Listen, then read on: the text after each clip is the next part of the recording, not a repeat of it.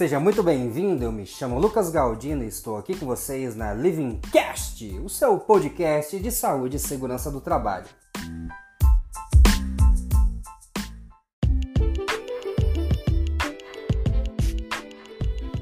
Fala galera da prevenção! Neste episódio eu quero compartilhar com vocês sobre plano de negócio e captação de clientes. Antes de iniciar o tema deste episódio, eu preciso te apresentar um dado muito importante. Seis em cada dez empresas fecham em cinco anos de atividade. E muito disso ocorre devido à falta de planejamento e também de controle financeiro. E para que você deseje abrir um negócio e não quer entrar nessa estatística, você precisará de um grande aliado que se chama planejamento, conhecido também como plano de negócio.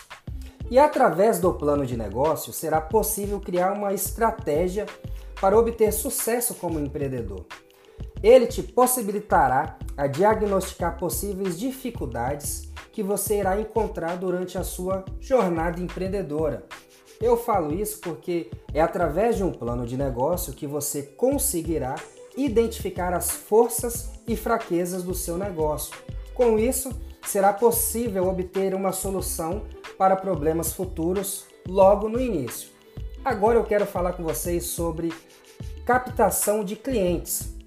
Para que a sua consultoria ela cresça, captar clientes é uma tarefa básica, porém fundamental para que o seu negócio evolua com o passar do tempo.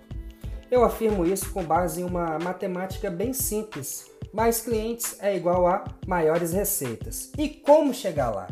Bom, primeiro você precisa definir o perfil das empresas que você deseja atuar e, como diz um amigo meu, vai calçar a sua botina e ir até essas empresas oferecer o seu serviço.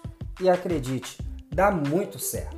Apostar nas recomendações dos seus clientes atuais é um fator muito relevante também.